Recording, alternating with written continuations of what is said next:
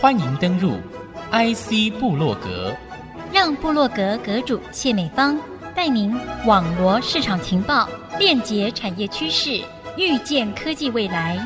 请登入 IC 部落格。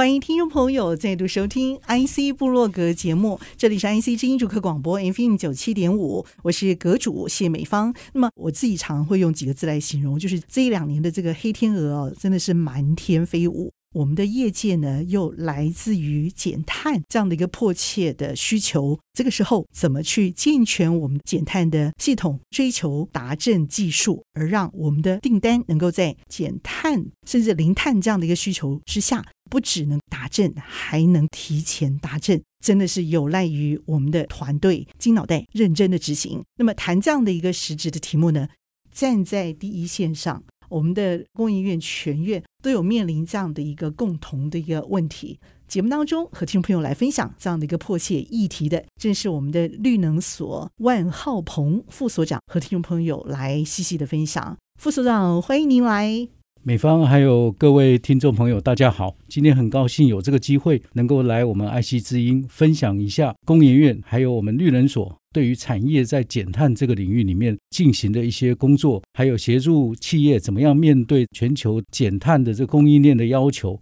然后我们从技术面，甚至从这个行政策略面，怎么样协助我们的产业？我第一个问题哈，还是要想请教的地方，就是目前觉得面临的最大的破口会是在哪里？全球气候变迁这个议题已经谈了蛮久了。那从去年开始，我们发现减碳这个议题是从一个环境面的议题，慢慢转移到一个经济的议题。尤其是我们全球的主要几个跨国的大企业，它要求它的供应链必须达到净零排放，甚至设定在二零三零年就必须要达到若干的净零排放。所以这样子的情况之下，就变成由一个全球联合国的气候变迁的议题呢，转成了我们企业本身一个生存的问题。在这个情况之下，因为台湾主要是以外销为主，所以我们很多台湾的主要产业呢，尤其是电子业，大概都必须要受到国际间大家供应链减碳的需求。尤其我们知道，这个从去年开始，欧盟他们提出了一个 CBAM，就所谓碳关税。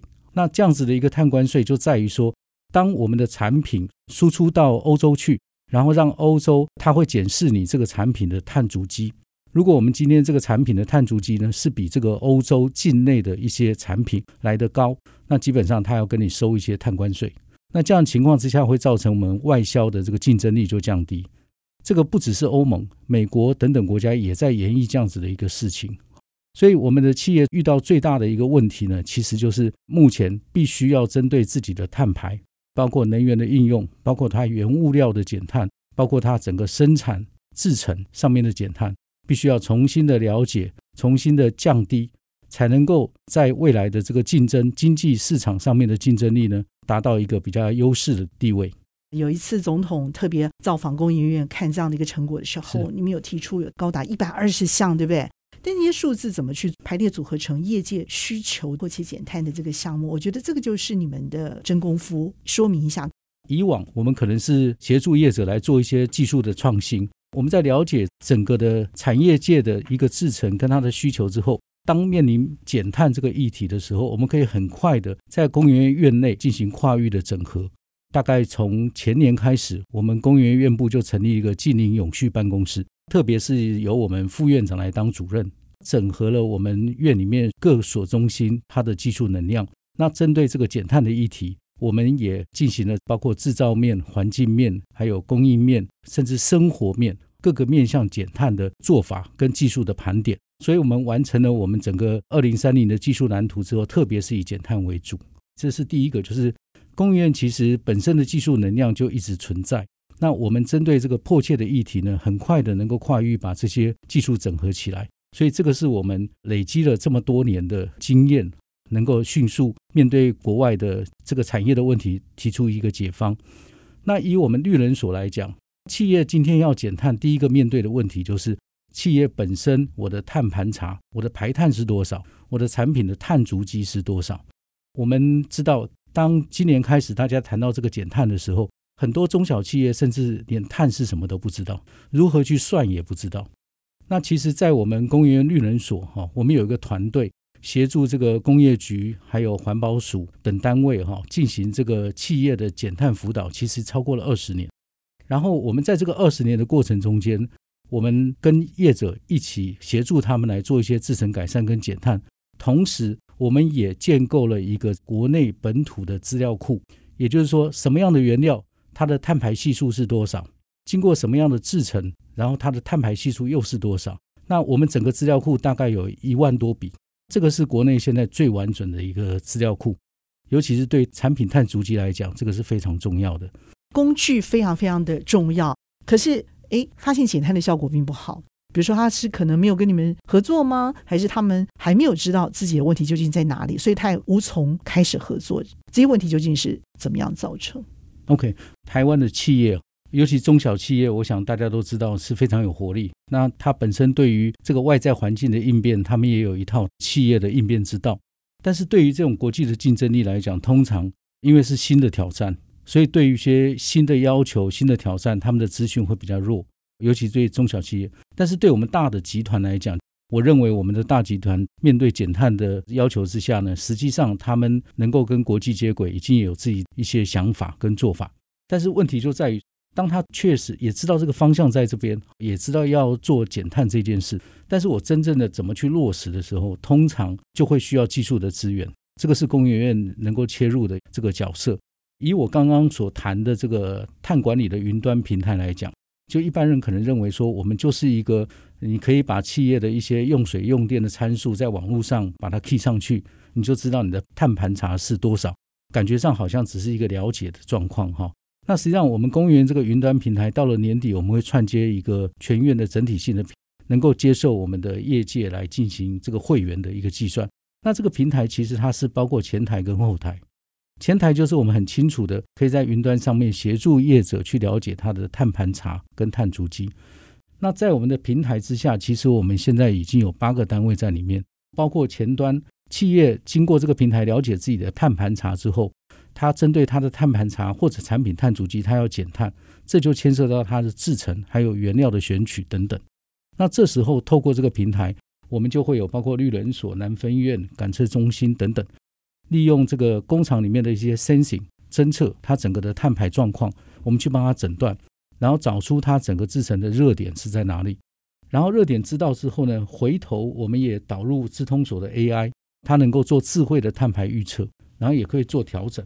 然后我们资料库的本身，除了既有产品的验证之外，那有一些这个产业它可能需要开发一些新的产品跟替代的原料。那我们利用我们刚刚前面所讲的一万多笔的本土资料库，帮他做预算，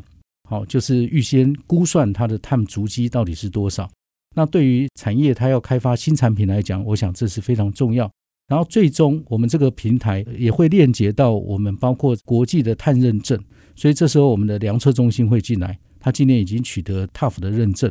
可以在我们的这个整个机制走完的时候呢，这一份碳足迹的这个盘查书。可以获得国际的验证，直接接轨到国际。所以，当他要外销的时候呢，我们也一站式的帮他解决了他外销的问题。另外，就是我们现在也结合了我们机械所跟中分院，我们把这样子一个制造业的这样子的平台，我们把它导到节能的服务跟智慧工厂。另外，就是中分院，我们主要是农牧的部分，因为大家知道减碳是全面的，所以在这样子的一个完整平台之下。其实今年我们跟这个南部的一些厂商，像这个大亚集团啊、君木或者一德金属等等，我们都用这个平台，实际上进到他厂里面去协助他做一个减碳。那在这个集团上的协助呢，其实我们绿能所现在也跟这个南亚集团，它有好几百项的一个产品，透过我们这个资料库呢，就可以很快的帮他计算出产品的碳足迹，并且获得一个国际的认证。对于我们面对未来，包括欧盟的碳关税啊等等，那我们厂商就会有因应之道。以我们云端碳管理平台来讲，我们目前大概已经有将近四百二十家的会员，也就是说国内的企业加入我们那个平台当成会员，然后这个是免费的，他可以在上面直接 key 了之后就知道碳盘查的数据是多少。进一步，我刚刚提到有各种功能能够协助他减碳，目前大概有将近超过一百家。然后已经加入更深入的一个合作的会员，因为我们现在这整个碳平台里面的资料库，大概是经济部认可的一个数据。这样子的情况之下，我想从这个小的企业，我们是用这个平台免费的协助他们了解自己的状况。然后大的企业，尤其是集团的企业，它针对碳足迹，可以透过我们平台，很快的能够获得各种产品的数据。现在有些企业，它设定它的这个减碳的目标，比如说二零三零年，那首先知道了自己的碳的排放状况，然后进一步的导入一些技术去减碳，甚至是我们这个平台也会扩充到说，协助有一些企业，它如果要买一些绿电，或者是进行一些减碳的投资。大概我们都可以做这样子的服务，我们能够协助产业能够减碳的目标是多少？工研院是以技术来协助产业，但是另外一个角度，因为今年国发会大概也定出二零五零台湾近零排放的路径，那在这个路径之下，二零三零年要减碳多少？国家的政策这一部分，我们也以智库的角度在协助这个政府做一些规划，把它 match 到一致哈。我想这个是我们努力的一个方向。我们也要先休息片刻，稍后再回到节目的下半段，和听众朋友继续来谈经营的精彩方案，以及我们还有面对哪些未知的课题哦。稍后再回到节目上继续来分享。欢迎听众朋友再度回到 IC 部落格。其实全世界减碳的这个时机哦不是很高，那你会不会帮厂商列出来说，哎，你一年跟我合作下来，你可以减碳多少？类似这样。其实我们个案里面有算，可以举个例，比如说我们台泥公司，其实大概十年前，顾前董事长他本身对于水泥业要减碳，他就非常关注这件事。那时候并没有像现在这个减碳风起云涌，而是他站在一个企业的责任上面。所以我们跟台泥公司大概合作了十年，开发了全世界最大的一个钙回路的补碳系统，也让这个二氧化碳去做微藻还有高质化的一些应用。截至目前为止，全球在这个补碳这一部分的话，成本还是太高。因为现在我们的包括碳交易啊、碳权、碳费都还没有很明确的成为全球大家必须遵循的一个入大概就个别地区有。所以台泥花了十年的功夫，我们把这个补碳的系统建立到一个先导的系统，那一年大概也补碳可以到五千吨这样的一个数字。但是呢，最近开始遇到这个减碳的风潮的时候，我想大家都很清楚。台湾水泥公司，它本身也做了很多的转型，在张董事长的规划之下，其实我们去年开始，工研就跟台泥共同的，在针对企业，它本身会定它的减碳的路径，就是二零五零它要达到净零的时候，二零三零年它要达到减碳多少，比如说百分之五十啊这些数据。那我们在跟台泥共同在做这件事情的时候，我们就从台泥的原料端，比如说它现在是开采矿山。把这些石灰石煅烧完了之后，会排出二氧化碳。这个经常讲是水泥业的这个原罪了。那是不是我们从原料的部分就可以采取一些替代的原料？譬如说，我们现在钢铁业炼钢完的时候，会有很多炉渣或者叫炉茶。那这些东西有一些是富含钙、富含铁这些元素。那这些元素呢，经过媒介之后，可以到这个水泥业去替代它一部分的原料。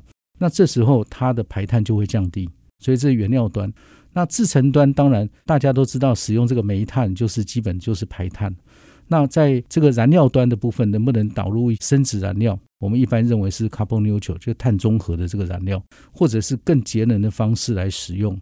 从它的原料端、制成端、燃料端等等，透过一个这个科学化的分析，就可以协助台湾水泥公司，它自己本身其实它也提出了一个减碳的路径。那这就是用科学的方法去列出它每一年的目标，比如说燃料替代率要到多少，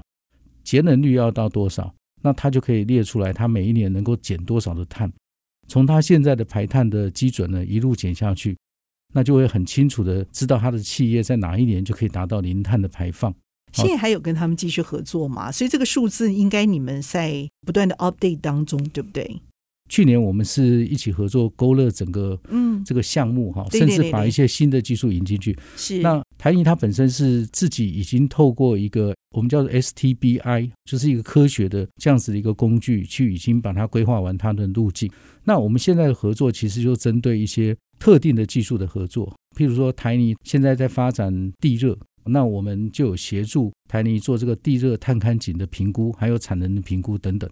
还有包括储能的部分、太阳光电，大概都有一些互相的合作。跟工研院合作越久，我碳就减越多，有点这样子的一个概念，对不对？这个部分也会让我们觉得惊艳。做法上呢，可以完整，没有偏废，技术一道，减碳呢就有效。这样的话，推广到台湾这些厂家，尤其是要对外首当其冲的，就是像欧美这些减碳要求比较高的国家，这个成绩单就可以让合作的厂商更有意愿、更有把握一个减碳的过程，我就可以得到相对的来自于欧美国家的品质的信任。这个对于台湾厂商，它的品质能够走得出国际，就是非常有利的一个说明的一个数据。讲讲中小企业的成绩，举个例子来讲，刚提到将近四百二十家的这个企业，至少中小企业是占了大概六七成左右。哦，比例还很高。因为我们其实工研院提供这个碳的解方是全面性的。工研院的产业学院开了一系列的这个如何了解碳盘长、碳足迹怎么去计算的课程。那大企业通常自己会找解方，另外一方面它需要未来的技术。那所以我们工研院在大企业的部分哈，除了让它现有的产品这些获得之外，另外一个未来的技术的研发是对大企业蛮重要。对中小企业来讲，其实是它需要的是辅导。所以我们有接受中小企业处的委托，也是结合我们全院大概三四个单位。我们特别针对中小企业，除了请他们参加我们这个碳管理平台、云端平台之外，另外我们会实地上到他厂里面去协助他做碳的诊断，提供他一些技术上的建议。而且政府这边委托我们有特别去做这样子一件事情，特别去做。哦，那主要是由我们工研院的我们叫产业服务中心、产服中心，它在全台湾北中南东都有非常多的据点，而且它的目标其实就协助我们地方的产业。不仅是技术升级，还有整个的企业经营如何的提升。最近呢，他们我们产服中心也接受到这样子的任务，就是要协助中小企业怎么去减碳。我们产服中心就结合了地方的一些能量，然后我们也有驻点的人员，我们也列出这个 KPI，一年比如说要辅导个六十家或者是八十家这个量，让我们的技术人员直接对接到中小企业。真正的协助他来解决他的碳排的问题，嗯哼哼，所以这个成绩会慢慢的彰显出来。是，那目前已经在累积这样的一个实力就是了。对对，大概从今年开始，OK，今年年初就开始。是做一个小小的结尾，工研院用了什么样的一个人力经费来努力合作推出这样的一个亮眼的成绩？这个成绩单又是什么？我们刚刚前面所谈的协助中小企业以及建立这个云端碳管理平台。我们今年工研院由我们院部用我们自己工研院自己的，我们叫应用研究，实际上就是去年大家赚的钱，剩下的盈余哈，我们大概投入了两千万，好来做这样子的平台，以及结合了我刚刚讲的八个所中心，共同来做这件事情。两千万的分布，其实我们有特别把它分两个部分哈，那个经费大概有一千万呢，就是由我们近邻永续办公室由彭副院长立得的，针对近邻的这个任务。来建立这个平台，那另外有一千万，其实是我们另外一个在院部的策略办公室，我们叫南部产业创新策略办公室。那为什么他要投入呢？就是因为我们台湾的制造业大部分都在南部，尤其南部中小企业很多。我们工研院成立了这个南部策略办公室，就是希望能够协助我们南部的中小企业来对抗这个减碳这样子的一个要求。我们特别强调的是，一个是云端把这个平台。还有前台后台全部建立起来，那么在后面的部分，尤其市场的应用，在今年我们特别要求说，必须跟南部的厂商做真正的验证，整个技术的验证。所以这一部分大概就是为什么刚刚提到的，包括大亚电缆啊、巨木啊等等，这些都是在南部。那我们会希望说，南部以制造业、重工业为主，大的这个企业，比如说集团式，像中钢。中油等等，那我们有另外大的集团的一些合作，可能是牵涉到一些未来的技术，包括氢能，这个氢能的炼钢或者是钢铁，那是另外一块。但中小企业就会用我刚刚所讲的这个经费跟这个预算人力，然后来协助我们中小企业来做啊这个减碳的工作。那我们大概什么时候可以来看到这样的一个具体的一个成效？我们是每年做检视吗？还是时程会拉更短？公务员是 project base。经费来自于自己的，或者是政府的、民间啊等等，所以我们每个计划大概都会有它的 KPI，就是计划的目标。我们工研院刚刚讲两千万的这个院印研的计划，他大概每个月都会在检视他的一个成果，然后到年底会交一份成绩单。另外，对中小企业的协助，中小企业处委托我们产辅中心做的，他本身也定得很清楚，他一年要辅导多少家，减碳达到多少，大概是年底的时候，他必须交一个总成绩单。按照这个计划的执行来讲的话，每个计划都有它被赋予的不同的这个 KPI 跟减碳的目标，好，所以应该都可以看得到。好，那我们也会透过很多不同的活动来对外界说明我们整个减碳的成果。像今年年初，院部就办了一个这个减碳的一个论坛。到了这个下半年，大概十月多，我们在南部也办了一个南部产业的减碳的论坛。除了讲一些工具可以协助业界之外，另外我们也在这个会场，在沙伦绿能科学城这边，那我们也在会场呢展示了一些工具以及技术，然后让我们的这个产业界来这边参加论坛，了解了国际趋势，知道了哪些技术可以协助之外，也可以到这个技术的展摊里面，实际上去看到哪些技术可以导入到它的制程里面去减碳。让这个外界了解到我们对于这一块投入的一些成果。我们真的要勇敢的走进未来，放胆未来。今天谢谢我们的工研院绿能所万浩鹏副所长精彩的分享，谢谢副所长，谢谢美方，谢谢各位，谢谢。IC 部落格，我是谢美方，我和副所长一起在频道上和大家 say goodbye，拜拜，拜拜。